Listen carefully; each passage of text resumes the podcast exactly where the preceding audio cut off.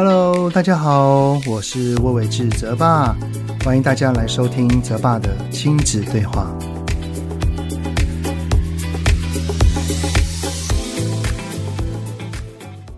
Hello，你们好，欢迎收听泽爸的亲子对话，我是亲职教育讲师魏玮志泽爸。这个礼拜的 Podcast 呢，想要先跟有在九月十七号星期天这一天呢，来到我的新书对话中让孩子感受爱分享会的你们呢，说一声谢谢，我是真心的由衷的感谢你们。我原本对来的人数多寡是没有任何的预期的哈，也就是说来多少我都非常的开心。在倒数一周左右的时候呢，工作人员给我了一份资料，内容呢是整理了一下目前报名会来的人，他们呢有先写上了想要问我的问题有哪一些。我稍微看了一下人数呢，大概有四十多位。后来呢，就在当天的会场，工作人员直接跟我说，后来总共报名的总人数有一百五十位。哇，我整个真的吓到了哈！当然啦，实际来的人没有那么多，但是当天大致看了一下，应该有超过六十位来现场。当看到这么多人哈，你们可能很难想象我的内心是有多么的激动跟感动，当然还有很多的兴奋跟感激啊！真的很谢谢当天有来到现场的你们，愿意在星期天的午后特地来到我的新书分享会，一同度过了一个美好的午后时光。我呢，我一直都认为自己是一个有些幸运的人，就是能够在这个机会上面。遇到了这么多同样是在育儿路上是如此努力又认真的爸妈，而且我们还一起前进。也希望我的分享能够带给你们收获，更加知道如何透过书的内容，好好的跟孩子连结跟表达，做一个有温度的爸妈。好的，感谢的话讲完了，接下来呢，来谈一谈这集 podcast 的内容吧。这集的 podcast 哈是要回复有一位叫做。L U C I D A S L E E 的听友呢，他在 Apple Podcast 上面留言。因为这位听友的留言内容还有点长哈，所以我大致缩短的分享了一下啊。家中有一个五岁的女儿，是个高敏感的孩子，情绪很多又很满，会因为一些小事而崩溃，然后尖叫哭很久，同时呢还会说出攻击性的言语，像是“妈妈根本不是我的妈妈，我最爱的只有我的熊熊而已，妈咪当初就不要生我就好了”等等之类的话哈。在他崩溃的前二十分钟是完全不要抱抱，但是却会要要求妈妈在旁边听他尖叫。哇，这个真的还蛮令人会激起内心的情绪的啊。不过呢，中间也会穿插“我不想哭哭，但是我停不下来”这样的话，在先前情绪平稳的状况下，教他的深呼吸、吐气、吹蜡烛等技巧完全派不上用场。等情绪释放之后，抱抱他，询问为何要讲这种伤人的话。孩子也只是一直道歉，明白孩子可能是因为在学校的压抑，然后把情绪带回家了，但是频率实在是太高了。也有跟他说这一些刺伤人的话，会让妈妈听了很难过、不喜欢。想请教泽爸，该如何与孩子沟通呢？目前的教养方法有什么是需要调整的呢？好，所以哈，这一集的内容我们就来聊一聊。如何引导孩子用更好的方式来抒发情绪？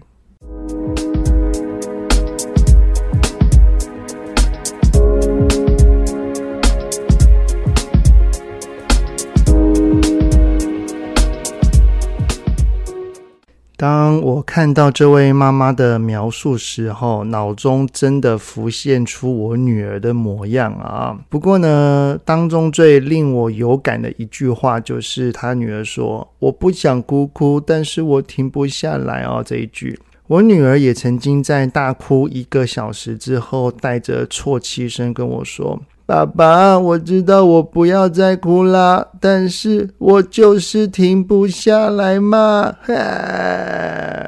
也因为我女儿这句话，让我有意识的明白到，哦，她会哭这么久，其实她也不愿意。她其实哈也真的哭得好累，好想停止，是她还没有那个能力能够把自己的情绪给照顾好，给控制好，所以他不是不想。而是不能。后来呢，我就认知到说，既然他不是故意的，我对他发脾气也只是因为我受不了了，我承受不了了，我自己的内在涌出了很多的烦躁，然后我没有把自己的情绪给处理好、安顿好。最终全部都发泄在孩子的身上。于是呢，当孩子有了情绪，其实是个求救讯号。他需要的不是我们的生气、唠叨与不耐烦，而是我们的协助与引导。只要哈，我们引导得好，孩子的情绪频繁度跟程度都会。慢慢慢慢的越来越降低的，我来邀请你们一起来想象一下哈。假设情绪控管的能力是爬一座大山，因为情绪控管的能力是跟着前额叶的发展而定的，所以登上山顶大概就是孩子十八至二十五岁左右的年龄。那什么时候开始进入平地的登山口，开始登山呢？大概是在他一至三岁左右的那个时候，所以哈，要登上这座山，没有捷径，没有电扶梯，更没有直升机，只有一个一个要慢慢一步一步往上爬的阶梯，所以这是一条漫长的路，也等于是哈。五岁的孩子，他也才刚开始登山没多久而已，搞不好连四分之一的路都还没有走到呢。而且啊，在前段。他大概都是由杏仁核在主导着，所以情绪上是很冲动的。而情绪上来之后，每一个孩子的程度也不一样。这个孩子的情绪就是很激烈的啊。此时的他呢，非常需要爸爸妈妈能够在这一条登山路上牵着他、拉着他，甚至是扛着他，一步一步的往上走。不过呢，请放心，只要孩子的前额叶发展越来越好，有能力来踩刹车，夺回大脑主导权的时候，孩子他就能够自己走一些了。所以，只要我们前面做得好。在孩子中后段，也就是大概八岁、十岁之后，青春期跟他成年之后，我们也会比较轻松一些。所以啊，在孩子的学龄前，哈，爸爸妈妈要面对他的情绪，绝对是辛苦的啦。在我们真的感觉到好累、很受不了的时候，我们一定要告诉自己说。我在自己状况不好的时候是帮助不了我的孩子的，所以我要先稳定住自己，才能够引导孩子。只要我们先把自己给稳定住了，再来面对学龄前孩子的情绪，等到他跨过这个门槛之后，大概六至八岁以上，我们就可以比较。用肉眼可见，可以看得出孩子他有一些进步的端倪，然后之后一定会越来越好的。我女儿大概在三到六岁的时候，也是一个情绪很多很满的孩子。在她大概四岁左右的时候，因为我就阅读了一些书，然后也发生了一些事情，我就在女儿身上实施了一些方法。他后来在八岁之后，真的进步了非常非常多。我想要跟大家分享哈，我女儿现在十一岁，她大概八岁的时候就已经有很明显的进步。然后呢，她现在的情绪还算是稳定的。只要不要发生一些刺激啊，像是要考试了等等的压力来哈，基本上他已经是很少发脾气了。他即使有情绪，也可以在十分钟之内平稳下来，而且他已经不会采取大哭大叫，或者是说出刺伤人心的这些话了，而是呢，他会先发现到自己是有情绪的。然后带着他最喜欢看的书，或者是他最喜欢的手作，像最近就是史莱姆或者是火漆印章，把这些东西带进他的房间，尝试冷静。等到情绪缓和之后，走出房间，在他愿意与我们分享的情况底下，好好的跟我说他刚刚怎么了，在不高兴什么。老实说，看到我女儿这一段的历程，她的这些进步，我很感动，也很欣赏我有这么棒的女儿。不过呢，这一切都是需要时间的练习跟淬炼的。好，那接下来跟你们分享一下，我大致是做了哪一些的协助跟引导哈。不过呢，我想要跟你们说的是，这当然只是一个参考，我们还是要找寻到最适合我们自己孩子的方法哈。因为每一个孩子的性格跟气质都是不同的。首先呢，我们要做的就是绝对不要在孩子有情绪的时候讲道理。请记得，有情绪的人，他大脑的主导者是杏仁核，由杏仁核主导的大脑是听不进别人说话，也说不出好听话的。如果他再继续说，通常只是会带着攻击、反抗跟逃避的反应，也就是刚刚那个听友所留言的，说什么“我讨厌妈妈妈不要”，就是讲一些不好听的话啦。因为他的杏仁核在主导，是不理智的。我们如果大人继续说，也可能会因为他的反应而更加生气跟不爽。那还不如两边先暂停，等到情绪缓和之后，我们再来沟通。我在前面的集数其实都有提到杏仁核跟前额叶的关联性哈，有兴趣的听友们都欢迎可以往前聆听。那在我的另外一本书《引导孩子说出内心话》里面，其实也有提到，也欢迎可以参阅。再来呢，等到我们跟孩子的情绪都稳定了，也就是说，我们两方大脑的司令官都已经回到前额叶了。此时就可以来跟孩子好好说话了。而我们要说出的沟通，第一，当然要先针对事情来说，我们要先试着理解他的想法，为什么他会要这么做。在告诉孩子，我们为何要来教导你的良善动机，尝试让孩子理解。接下来呢，基于双方的理解之下，再一同讨论出我们都能接受的双赢办法。等到讨论完刚刚发生的事情之后，我们要说的第二个沟通，就是针对他在情绪上来之后所做出或者是说出的伤害性行为，要好好的跟他说一下。我们就可以说：“孩子啊，你刚刚一生气就打爸爸，一不高兴就骂爸爸。其实爸爸是很痛的，是难过的。孩子啊，你可以生气，可以难过，只是在当你有情绪的时候，请不要这样子对爸爸。爸爸真的很爱你。爸爸刚刚其实是听到你那些话，我是受伤的。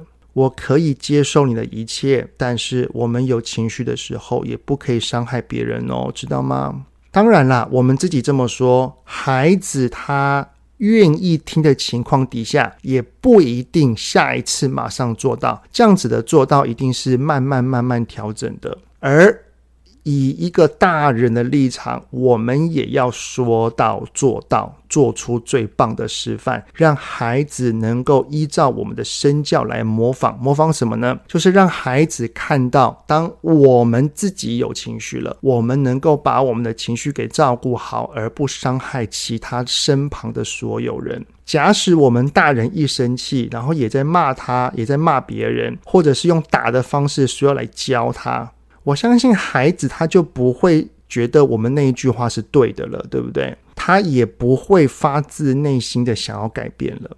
而上述所说的这一些内容，哈，从这位听友的发问里面呢，他所留言的来看，其实我觉得已经做得非常的到位，非常的棒了。那最后还有一个步骤，也是这一集主要想要分享的，那就是引导孩子还能如何正确的发泄情绪。在我的新书《对话中让孩子感受爱》里面，哈，我就有用火山来比喻成一个人自身的情绪。当火山里的岩浆快要涌出的时候，我们透过深呼吸、吐气这些动作，只能算是稍微的控制住。往往都是大人比较有效啦，孩子不一定，孩子搞不好是会无效哦。然后它里面的岩浆哈还是很多很满，那个一触即发，那怎么办呢？我们可以引导孩子尝试在火山的旁边开一个孔，让里面的岩浆从旁边这个开的孔洞呢，缓缓且安全的往外流掉，缓缓的流。这个流掉哈，没有造成周遭的任何伤害，而这样子的流程跟举动，就是所谓的正向情绪抒发。当时哈，呃，我跟我女儿沟通完之后，我就有跟我女儿说：“女儿啊，你刚刚哭得好久，好用力哦，爸爸看了好心疼。我听到你说你也不想哭这么久，那么爸爸有一些方法可以让你在有情绪的时候比较舒缓一些，你愿意试试看吗？”好的，那女儿啊，爸爸想要跟你一起想一想，当我们下一次好生气、好生气的时候，你觉得自己还能做些什么事情？而这些事情是可以让我们心中闷闷的、不开心的感觉能够好一点点，一点点也好。好，我们可以来想一想，有哪一些事情可以办到？我们来列一下。爸爸呢，之后愿意陪着你，逐一的来尝试看看，有什么方法是适合你的。后来呢，我们就列了十多样哦，真的很多，列了十多样。之后呢，在他生气了，我就会陪着他一个一个尝试。当然是先问他啦，例如说，女儿啊，你想要做这件事吗？哦，不想，好，没关系。那你想要做什么事呢？啊、哦，没关系。当他愿意，然后我就陪他。真的很感动的是，哈，我女儿从不断的 try and error 的情况底下，找到了三件事情。这三件事情，当他在有情绪的时候去做了，他的心情就能够加速好转。哪些事呢？就是阅读、画画，然后还有做手作。我儿子也可以哦。我儿子当他有情绪了，他就会用打篮球、弹钢琴跟看漫画哦这样的事情来让心情平稳。只要我们的孩子有找到这一些适合自己的方法来抒发情绪。相信当他们到了青春期，或者是将来成年之后，他们面对很多的，不管是课业上、生活上、经济上、同才之间的压力、烦躁或焦虑的时候，也能够透过这些事情，把自己的情绪给安顿好。好的，那这一集的内容就先到这边喽。最后呢，想要来分享几个心灵鸡汤的留言啦，在 Apple Podcast 上面呢，有一位叫做。如果梦会灵的听友呢，他就说哈，分享给大家，特别是在犹豫什么时候要给孩子手机的你，一开始是从黄聪宁医师的粉砖，然后读到哲爸的文章，对于能坚持不给孩子手机的哲爸，那个深感佩服。佩服的呢，不是不给手机这件事情，而是他和孩子的互动，以及他为了孩子愿意去做的调整跟改变，这样的亲子关系真的令人羡慕。还有一则呢，是听友叫做 Joyce 许他所写的内容是说：哇，终于听到泽爸常说的故事主角泽泽亲临节目的现场，跟大家分享他。自身面临三 C 使用所经历的每一个阶段，要让我家正在读国小的孩子好好听听泽泽哥哥的分享，一定是受益良多。实际听到泽爸跟泽泽之间的亲子互动，就会觉得亲子关系正是孩子成长的养分。感谢泽爸跟泽泽提供给我们非常正向而且是值得参考的经验，一定会持续追踪。一直听下去，好，非常谢谢你。再来呢，是一位叫做二宝妈的听友，同样也是肯定我与泽泽讨论三 C 使用的那一集啊。他留言写到说，泽泽真的很棒。可以有自信的享受手机以外的世界，并且努力去理解爸爸妈妈的决定，也相信泽爸跟泽泽很努力的沟通，让他理解爸妈的想法。相信泽爸有机会可以分享更多这段心路历程，以及有了一次经验后，会建议爸爸妈妈如何决定何时给三 C，给什么类的三 C，以及如何跟孩子约定等等的相关实战经验。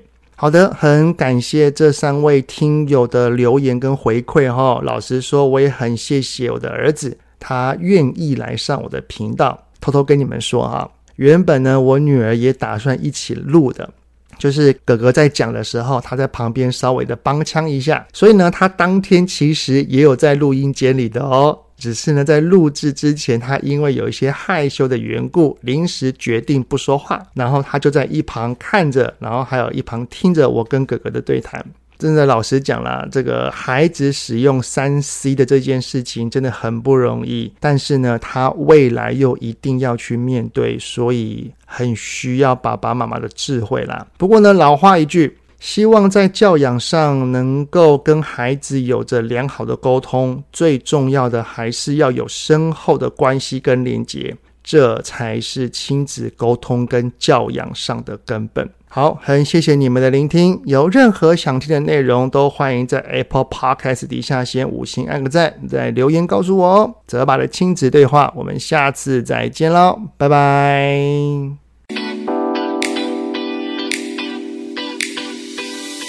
希望今天的节目有让您与孩子之间有着更好的相处。欢迎在各个收听平台订阅泽爸的亲子对话。如果是用 Apple Podcast。请以五星按赞给予肯定，也欢迎留言，我们一起讨论哦。如果有想要听什么亲子的议题，请欢迎告诉我。愿天下家庭的亲子关系能够更好。泽爸的亲子对话，我们下次见。